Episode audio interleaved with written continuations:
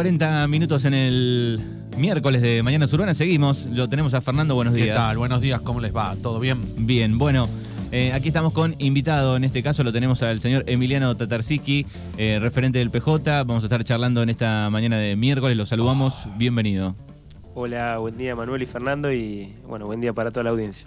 Bueno, eh, qué día, justo estábamos hablando, digo, qué día para invitarlo a, Emiliano eh, para hablar de, del gobierno, del, eh, estamos sumidos en una crisis muy delicada y digo, ¿cómo lo, estás viendo, cómo lo estás viviendo? ¿Cómo te comunicas con tus referentes del PJ hacia arriba? digo, sé que estás trabajando en la sexta con Alejandro Dichara. Eh, ¿Cómo están analizando esta situación de cara a las elecciones? Bueno, realmente es una situación eh, acuciante, una, situación difícil, donde sin duda eh, en donde hay que estar es, cerca de los más humildes, de, la clase trabajadora, de los jubilados, de los comerciantes. esta situación que estamos viviendo de, esta distorsión o esta escalada del dólar, sin duda afecta a los que trabajan. Y, nadie puede prever nada, alguien que tiene una empresa tiene que comprar, no hay precio, tiene cinco listas de precio al día, eh, uno tiene que estar pensando en qué hacer para no fundirse y cuando realmente lo que uno tendría que estar haciendo en este país es, pensando en cómo trabajar más, cómo ser más eficiente, cómo generar más recursos, cómo generar más empleo y estamos eh, en esto que te pone un freno de mano y que todos los días sos un poquito más pobre. Eh, la cuestión es multicausal. Eh, yo veo que la gente trata de sesgar un poquito del por qué estamos así. Y bueno, y ahora cae en la volteada, no sé, Sergio Massa, Alberto Fernández, que son los que gobiernan. Pero bueno, hay que hacer un poquito de, comprensión y, de saber, de indagar un poquito eh, por qué estamos como estamos. O sea, eh, yo si mal lo recuerdo, cuando en el año 2015, que fue la, transición de gobierno, que empezó a gobernar una, una nueva eh, facción política, el país estaba desendeudado, teníamos el sueldo más alto de, en dólares en América Latina y no teníamos deuda. Y medianamente estaba produciendo el país. Luego de eso, un préstamo con el Fondo Monetario Internacional, que en vez de volcarse a la infraestructura, al trabajo, a la vivienda, al desarrollo, se lo fugaron cuatro o cinco amigos del presidente, porque los dólares no quedaron acá, los 45 mil millones no, no, se invirtieron acá, sino que, aparte un préstamo que no pasó por, por el Congreso, que tiene un montón de, de, cuestiones técnicas complejas, y, bueno, y ahora hay que pagarlo eso. Entonces, cuando asume este gobierno que no lo estoy defendiendo, no es el mejor gobierno del peronismo, tiene muchísimos errores, muchísimos, pero ¿qué pasa? Una deuda de 45 mil millones, una pandemia, una guerra, más que la coalición que gobierna, que es el Frente de Todos, tuvo sus chisporroteos eh, internos, que eso nadie lo puede negar, que es una, complicación política muy importante, entonces desemboca en esto. Pero no es que, a ver, no, podemos ser tan, tan, tan sesgados de decir, no, no, la culpa toda la tiene Alberto Fernández. No, no. Entonces lo que a mí me preocupa es que aquellos que nos trajeron al Fondo Monetario, ahora aparecen como salvadores y como gurúes de economía, uno los ve desfilar por los pasillos de la televisión, y realmente son los que nos metieron en este, en este quilombo, que son Caputo, Duhovne, Turcenegger, Marcos Peña, y toda esa banda de, de economistas que ahora llaman por teléfono a Estados Unidos para que el fondo no entregue los desembolsos que ya tiene pactados con la Argentina. ¿Y a quién están jodiendo? La verdad, porque vamos a poner la, verdad. Están jodiendo a la gente. Porque el, que el dólar se vaya a 500 pesos lo perjudica a la maestra, al kiosquero, al jubilado, al que tiene una empresa acá, al que tiene una pyme, al que es albanil, al que trabaja en una oficina, al que tiene una profesión liberal nos perjudican a todos nosotros, a la gente del campo, a la gente de la empresa. Entonces, esa es la realidad. Entonces, es muy complejo, muy, multicausal el asunto y multicausal también es la solución. Porque todos estos muchachos, en vez de estar ahora paseándose por los pasillos de, la televisión o la radio, trayendo soluciones mágicas, hablando de la dolarización, que es algo que, bueno, un tema que ni siquiera quisiera tocar porque realmente es inviable desde todo punto de vista, tendrían que estar poniéndose a trabajar en conjunto con el gobierno, porque posiblemente alguno sea el que sí, el que sea el continuador, ¿no? Para ver qué solución le encontramos, porque no va a venir de un solo partido político la, solución. Tiene que haber un acuerdo macro, yo ya lo hablé acá en la última vez que estuve, eh, te quería preguntar por el tema de la inflación. Sin duda hay una presión de los, de los grandes grupos empresariales este, para devaluar, ¿no? Aparte no se casan con nadie porque a Macri también se lo hicieron y lo hicieron devaluar. Eh, y tuvo que volver a poner el cepo y todo este tipo de cosas, ¿no? Ellos eh, son los que siempre salen ganando. ¿Cómo es el, tema, digo, ahí, la, la, inflación? ¿Por qué se provoca la inflación? ¿Por qué estamos en un... ¿A quién le conviene la inflación? Y le conviene a los especuladores, a, lo, a, la gente que, hace plata de intereses sobre intereses, de que hace guita con las Lelí, con los Levac, con los botes, con la gente que está en la timba, a la gente que labura o a la gente que, piensa en producir, en, adquirir un nuevo bien de capital, en endeudarse para seguir para adelante no, no le sirve, a Doña Rosa no le sirve, a la gente que genera empleo no le sirve. Eh, es así, eh, realmente en este país eh, la torta está muy mal dividida, es la realidad, hay gente muy rica y hay gente muy pobre, pero los que se sientan en la mesa al lado del presidente o al que le toca ser presidente siempre son los más ricos. Esos no cambian nunca el nombre, cambian, cambia el nombre del presidente, cambia el nombre del vicepresidente, cambia el nombre del gobernador, pero los que se sientan en la mesa siguen siendo los mismos, que son los que se llevan la tajada. Entonces, también esas cosas eh, las tenemos que ver eh, con preocupación. Y, vos recién resaltaste un tema que, eh, que, que tenés razón. A Macri le pasó lo mismo. Y nosotros, como peronistas, que hicimos? Lo mismo que nos están haciendo nosotros. Leña del árbol caído. Claro, porque uno puede, podía llegar a pensar, decir, bueno, Macri es amigo de los empresarios, le puede decir, che, aflojale, pero es como el, mm, no hay ese, ahí. Es claro, ese ministro que dijo, les hablé con el corazón y me contestaron con el bolsillo. Exacto, bueno, entonces, yo creo que también a Macri le contestaron con el bolsillo. Y uno pensaba, dice, ah, si Macri es amigo de estos tipos. Eh, y no, lo hicieron devaluar y tuvo que poner el cepo. Y... Entonces, justamente esto es una enseñanza para la política, porque eh, en los momentos duros como este, eh, me parece que eh, hace falta gestos de nobleza y de republicanismo y de democracia, de estar todos juntos, decir, porque lo que me están haciendo a mí te lo van a hacer a vos. Sí. Y realmente el peronismo también tiene que hacer un mea culpa, decir, nosotros cuando le pasó a Macri también estábamos ahí tratando de que se le prenda fuego, pero no es así la cosa. Por eso en, las facciones del gobierno o, en la gente que está detrás de los partidos políticos hoy, hay alas más duras y hay alas más moderadas. Hay gente Palomas y halcones. Con las que se puede dialogar y hay gente con las que no. De los propios estoy hablando y de los ajenos. Entonces me parece que ya tendríamos que ir avanzando eh, los partidos políticos con la gente que se puede dialogar. Y los que no pueden dialogar que se queden afuera. ¿Por qué? Porque los que pagan el los platos rotos de todos estos quilombos es la gente. Es la gente. Y uno está cansado. Eh, a, alguien, no sé, a mí que me gusta la política, que tengo intenciones, Que, me gusta que eh, formar parte de un partido político, estoy cansado de que nos metan a todos en la misma bolsa, estoy cansado de que, de que nos traten de, de cómo nos tratan, porque vemos un montón de gente que estamos en la política que no somos los mismos que, que vemos en la televisión. No somos eso. Es más, yo te diría que en un análisis que hago yo de las elecciones de que, van a ocurrir en el Partido Puan, la gente a los de arriba los ve como a todos iguales. Como que venga, que venga, va a pasar lo mismo. ¿No les, no les da esa sensación de que mira para arriba y quién está? Ni está Cristina, está Massa, está eh, Macri, está Bullrich.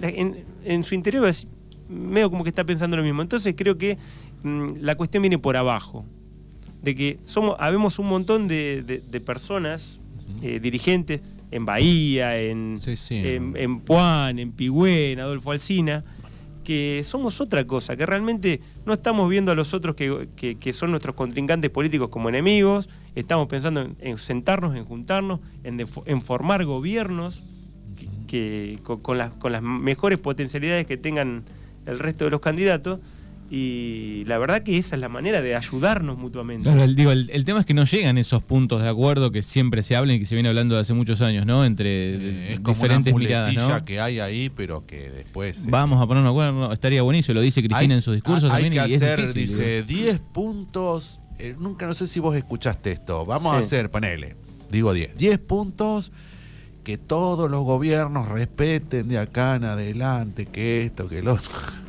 Estás, Eh, estás- eso eso lo, lo he escuchado, pero desde que era así de pequeñito. O sea, está haciendo falta eh, una especie de pacto de olivos donde se planteen cuestiones coyunturales, eh, porque somos un país que produce alimento para 400 millones, porque ahora estamos vamos y a exportar otro- litio, tenemos petróleo, tenemos gas, tenemos Eso también. Tenemos, sierra, eh, mar, esto, lo otro, y, y somos pobres. tenemos recursos como para tener una población enriquecida totalmente, donde el trabajo se valore, donde se valore la industria, donde se valore el conocimiento.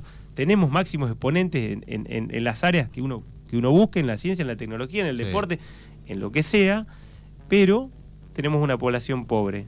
Eh, entonces, eso para repensarlo, para recontrapensarlo, Hay algunos que no son pobres.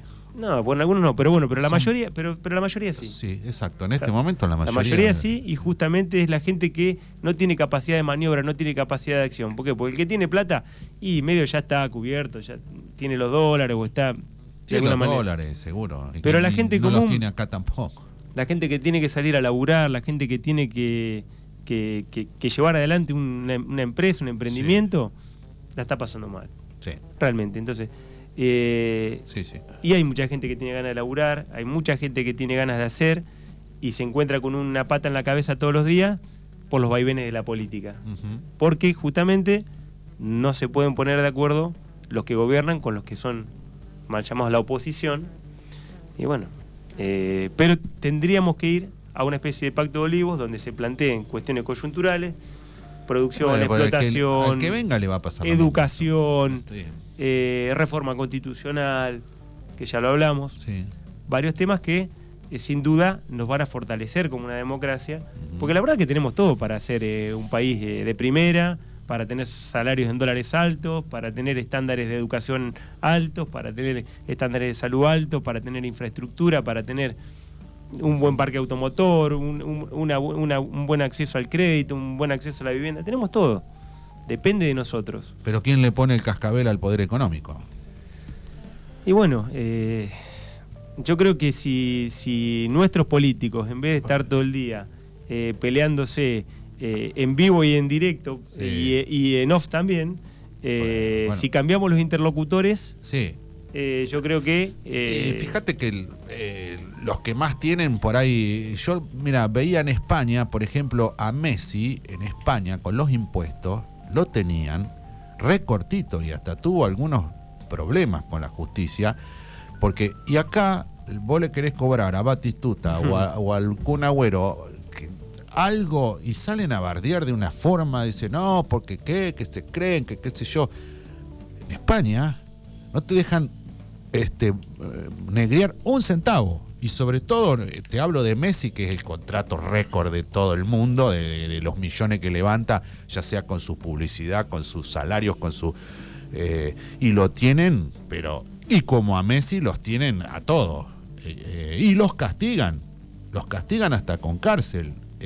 si llegan a este, no este, poner sus impuestos al día. Eh, y acá también tenemos esa cultura, ¿no? De decir, eh, me sacan a mí, que, qué, yo lo veía el caso Batistuta, Kun Agüero, si acá hay que tener dólares, dejarse. eh, mm, yo pagué la- el- el- el- ese bono extraordinario una vez en la vida eh, por la pandemia, que eran tipos que, que- que nada, que tenían acumulados millones y millones, y decían, bueno, el aporte solidario. Eh, digo, también tenemos otra cultura, ¿no? Eh, Sí, a ver, eh, que hay una, eh, hay una gran presión fiscal sobre algunos sectores, sí, la hay. Que, que tendríamos que confluir en una reforma fiscal también, que tienda a qué? A la segmentación, porque no todos son iguales Claro. y a veces aquellos que están creciendo o aquellos que están eh, desarrollándose tienen que pagar los mismos impuestos que empresas que Sí. están consolidadas, que dieron cinco veces la vuelta. sí. Entonces, hay que segmentar, porque no, no se puede tratar a todos de la misma manera. Y hay que, yo lo vengo sosteniendo hace mucho tiempo, hay que ampliar la base tributaria, que más personas paguen impuestos para poder bajarlos. Porque uno va a otro lugar del mundo y va a la plaza y se compra una artesanía y te lo cobran con un postnet. Y acá es todo negro. Eh, entonces la economía informal no tributa. Entonces tenemos que tender a esa, a esa cuestión de el dinero digital, la billetera digital. ¿Por qué? Porque eso sí tributa. Exacto. Lo que es la plata negra no tributa. Entonces tenemos que ampliar nuestra base tributaria. Si viene uno, no sea, cambiarme el, enchufe de mi casa hola, ¿qué tal? ¿Cuánto es tanto? Bueno, ahí te transfiero. Un ticket. así, pero así con el que te vende churros en la playa. Sí, y también regulado, digo, que es, no sé, pienso en un artesano que tenga que pagar algo que, sea accesible a lo que vende, Por eso la, segmentación, la segmentación. Eso, eso tiene que ver con la segmentación. Estás en este segmento, pagás esto. Pasaste, pagás tanto, y lo mismo por hacer pulserita no podés pagar lo mismo que el tipo bueno, Claro, más chico, tal vez la, la, instancia más baja donde puede escribirse hoy... Eh, el monotributo social. Bueno, ponele, que puede llegar, hoy se puede sacar el monotributo social, sigue existiendo. Por poco dinero tenés aporte, obra social y la posibilidad de facturar. Entonces, eh, eh, o sea, pero bueno, ya esa persona ya la metiste dentro de un sistema, le diste aporte jubilatorio, le diste obra social y encima tributa, paga. Entonces, esa es la manera. ¿no? Que todo el mundo eh, tenga acceso a eso. ¿Mm? Emiliano, hablabas de, formar, de hacer un gobierno, una forma de hacer un gobierno. Digo, ¿cómo están acá en el partido de Puan trabajando para las próximas elecciones? Porque seguramente la gente está ávida de eso, de saber, bueno, qué va a haber qué opciones van a haber. Ya el intendente está trabajando, lo veo reunido con las instituciones, seguramente quiere ir a la, reelección. Eh, y ustedes también los veo que se están juntando, hablando. El otro día estuvimos con el, uno de los referentes del Frente Renovador, que también estaba en esas reuniones charlando. Digo, ¿quieren hacer un gobierno de, coalición? De, ¿Cuál es el pensamiento hacia octubre a Campoán? Bueno, nosotros obviamente nos encontramos trabajando, somos un, gran grupo de hombres y mujeres que, bueno, que, estamos trabajando de cara a estas próximas elecciones. Contamos con una fuerza política que tiene cuatro concejales. Ya sabemos que con una concejalía no, no le vamos a resolver los problemas a la gente. Nosotros tenemos aspiraciones de, de llegar al gobierno. Eh, sentimos que, estamos capacitados, que tenemos ideas, que cualquiera de, nosotros que está en el grupo puede conducir y liderar el espacio político, no, se antepone ningún nombre, sino que estamos trabajando las ideas, eh, que tienen que ver cómo se gestiona la tierra, que tiene que ver qué mirada le damos a la producción, a los caminos, a la salud, a la educación, a la gestión de gobierno, eh, qué impronta le queremos dar, porque justamente eh, somos una fuerza política que, hace más de 20 años que estamos buscando llegar al gobierno. Alguna experiencia tenemos eh, de haber participado, de haber tenido conocimiento, hemos llevado adelante elecciones, hemos, le hemos dado a la, ciudadanía una alternativa eh, que evidentemente no picó, evidentemente no, no obtuvimos los resultados que esperábamos, pero eso no nos hace bajar las manos. Sabemos que tenemos grandes potencialidades, que, tenemos personalidades individuales, que tenemos eh, la capacidad de llegar al electorado y bueno, y lo queremos llevar de la mejor manera, ya te digo, con proyectos. Yo esta semana estaba trabajando sobre cuestiones del suelo, de, la regularización dominial, del acceso a la vivienda, de cómo gestiona el gobierno municipal la tierra y cómo la gestionaríamos nosotros. Hace poco estábamos trabajando el tema de la salud. Eh, que es muy importante, son temas que eh, realmente sensibles y donde el peronismo va a ofrecer una opción distinta al gobierno de turno. Es un gran problema eso del acceso a la tierra y a la vivienda. Digo, ¿cómo lo, piensan desde, desde la propuesta, no?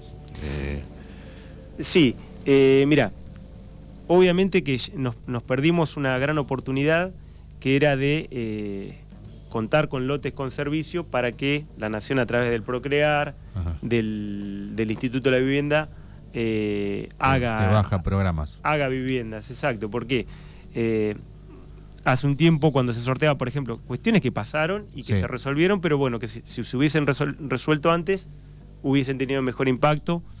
Eh, por ejemplo, la municipalidad comercializa terrenos, le vende a particulares, ¿no? Eh, ¿Qué pasa?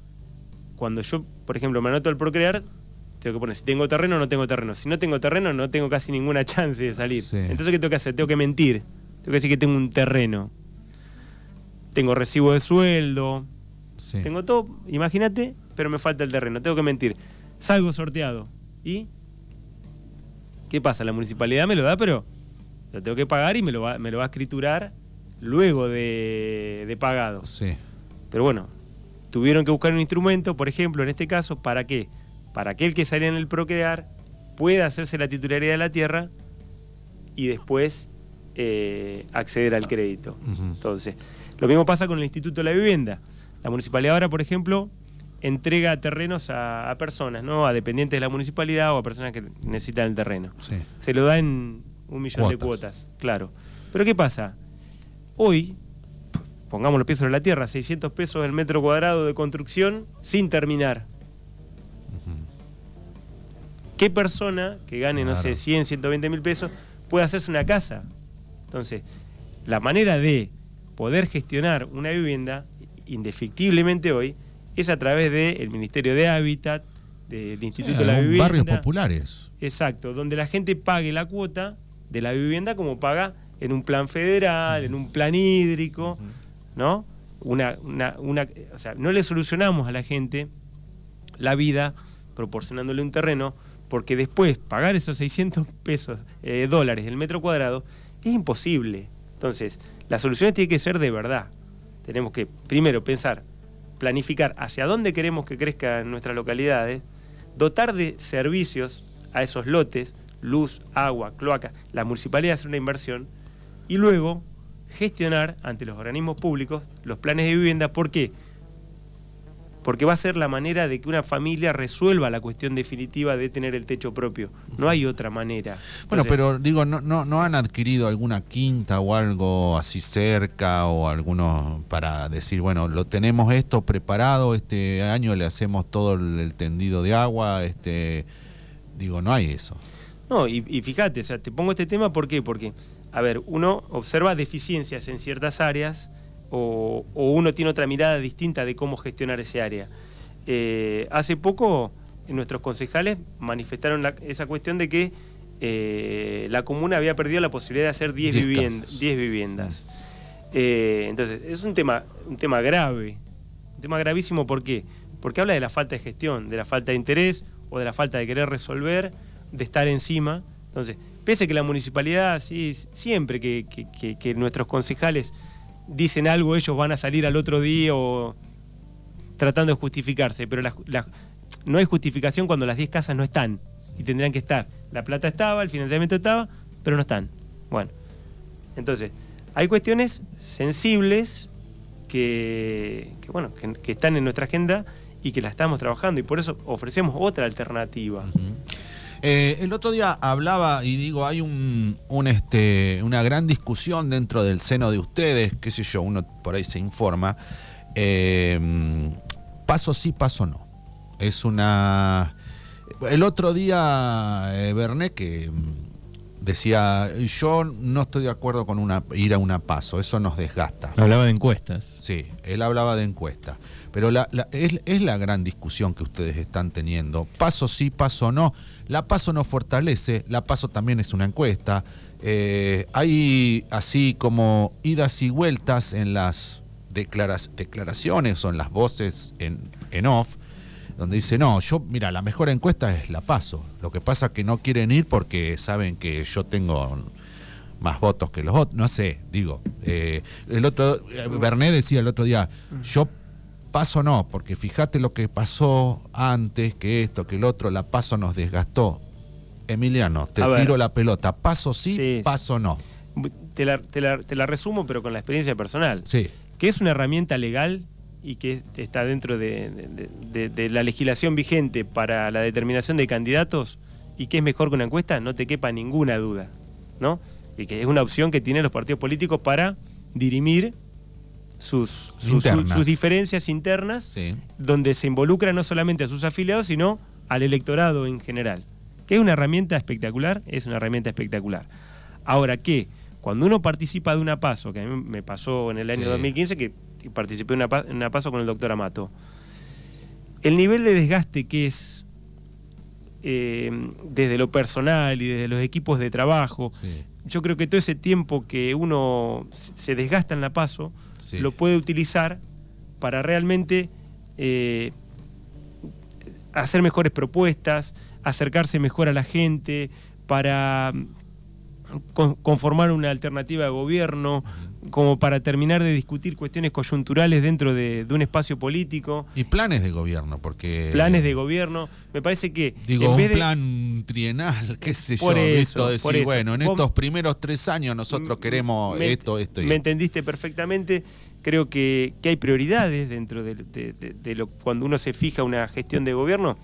La primera es el trabajo, la salud, la educación, la economía, eh, cómo vamos a administrar estos recursos. Yo creo que hay mucho para, para, para discutir, eh, para armar un buen proyecto y que, eh, yendo a las pasos, lo que terminamos es tratando de, de ganarle al otro y es una carrera de caballos ciega que lo único que busca es ganarle al otro. Ajá. Y bueno, yo la verdad que no estoy de acuerdo en el caso nuestro de, mm, del Partido Justicialista que realicemos las pasos, pero ¿por qué Sí, te lo digo también? una- eh? Una opinión personal. no, no, pero te, lo digo con, con fundamentos.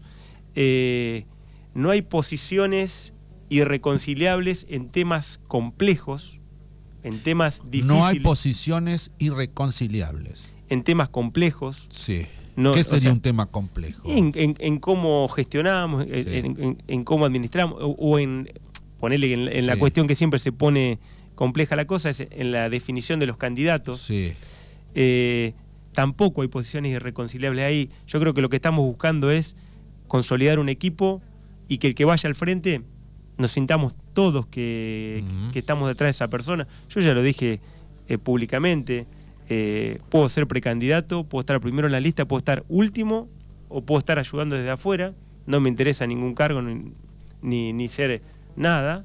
Estoy acá eh, dentro del Partido Justicialista porque me interesa eh, generar una alternativa de gobierno distinta a la que nos viene gobernando desde hace 24 años. Entonces, me siento que estoy ahí. Por eso utilizo toda mi energía, toda mi fuerza y, la de los equipos técnicos que, tengo la suerte que me acompañe, y la gente común de AP que me acompaña, en decirle que no estoy de acuerdo en que nuestro espacio vaya a un espacio, que estoy de acuerdo en la elaboración de proyectos, en la, en la ¿Y elaboración... cómo definimos el, cam- el campeonato? Digo, el, el candidato. Forma. charlando de la mejor manera en una mesa con todos los que quieran ser y Porque uno Eh, dice encuesta, el otro te dice sí, pero gana el que la paga. Entonces el otro dice sí, pero la pagamos entre todos. yo creo que hay que O sea, em, eh, a, a mí me gustaría que en el espacio político donde donde me siento cómodo pese a que hoy por ejemplo me siento incómodo ¿por qué? porque cuando veo la economía y todos los quilombos Sí. somos la coalición de gobierno que gobierna o sea que nos tenemos que hacer cargo Sí, claro. pero sin embargo eh, siento la pertenencia ahí, eh, lo que trato de hacer es que de despojar de, de nombres, de hablar de ideas, de proyectos, y creo que decantará quién será el candidato. Y yo la verdad que eh, me voy a sentir más cómodo trabajando con un equipo y que ese candidato se sienta apoyado. Porque ¿qué pasa? Porque después vos decís, sí, yo soy candidato.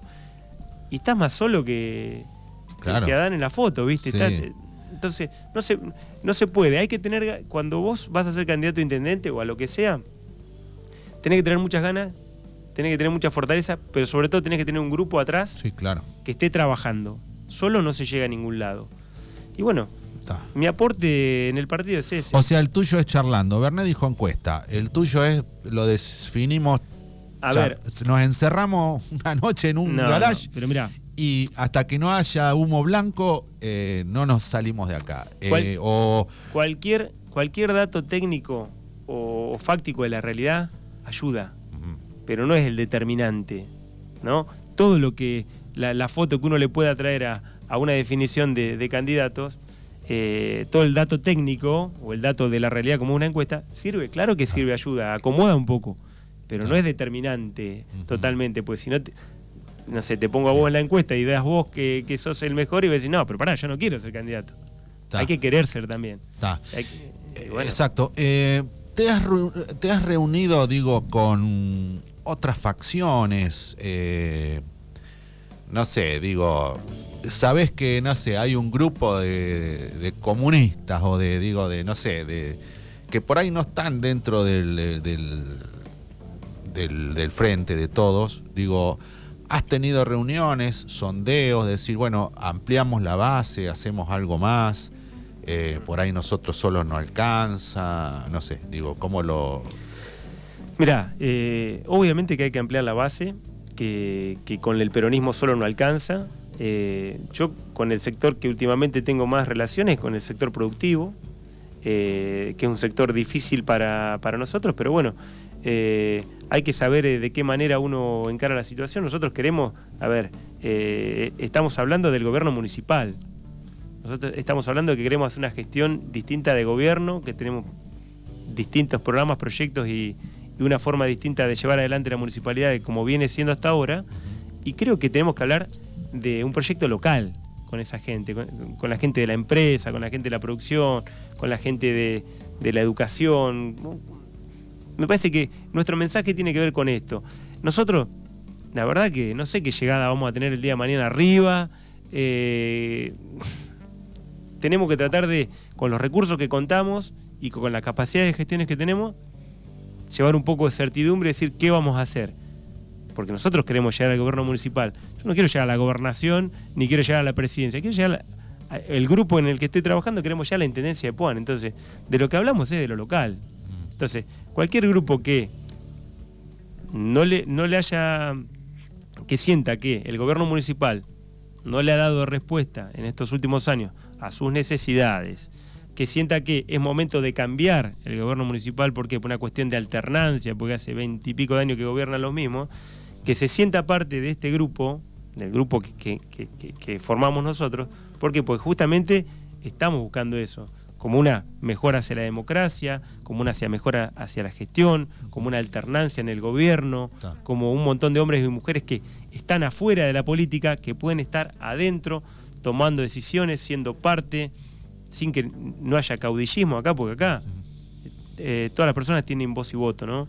Eh, ¿Qué, pensás que la, gente espera de una oposición a Campoán? ¿Cuál es la lectura que vos decís? La gente que espera de una oposición acá. Es que yo, eh, la verdad que no, quiero ser oposición, no, no, me siento cómodo como oposición, no estoy pensando en perder las elecciones. La verdad que quiero, quiero ser el gobierno. La verdad que de oposición ya, ya llevamos 20 años y llegamos a tener eh, cuatro concejales y la verdad que no le resolvemos eh, nada a nadie. Realmente nosotros queremos tomar las riendas y demostrar que tenemos capacidades para solucionarle los problemas a la gente, para ponernos a disposición en los momentos duros como estos, para, buscar alternativas, para poner sobre la agenda de la mesa temas reales, temas concretos, temas, eh, sueños, nuevos sueños, para que cambien las figuras de, repetidas de, la gente que lleva adelante la gestión. Y bueno, eh, creo que, mejor que, eso para la gente no hay.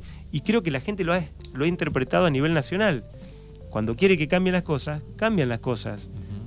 cambiemos. ¿Por qué nace cambiemos? Porque quería que, que cambie algo. Bueno, acá cambiemos en el distrito de Puan no, se traduce a lo que es. Sí, en realidad pues, son dos. Este, cambiamos los mismos, sigamos los mismos. Los, oposición y oficialismo son dos frentes. Digo, antes existía el peronismo, el radicalismo, eso también habla de, la degradación de los partidos políticos y que a nadie le alcanza y que empezaron a tener que hacer frentes electorales para poder juntar la, mayoría de los votos, ¿no? Eh, eh, antes era casi bipartidismo, era peronismo, radicalismo y ahí estaba el...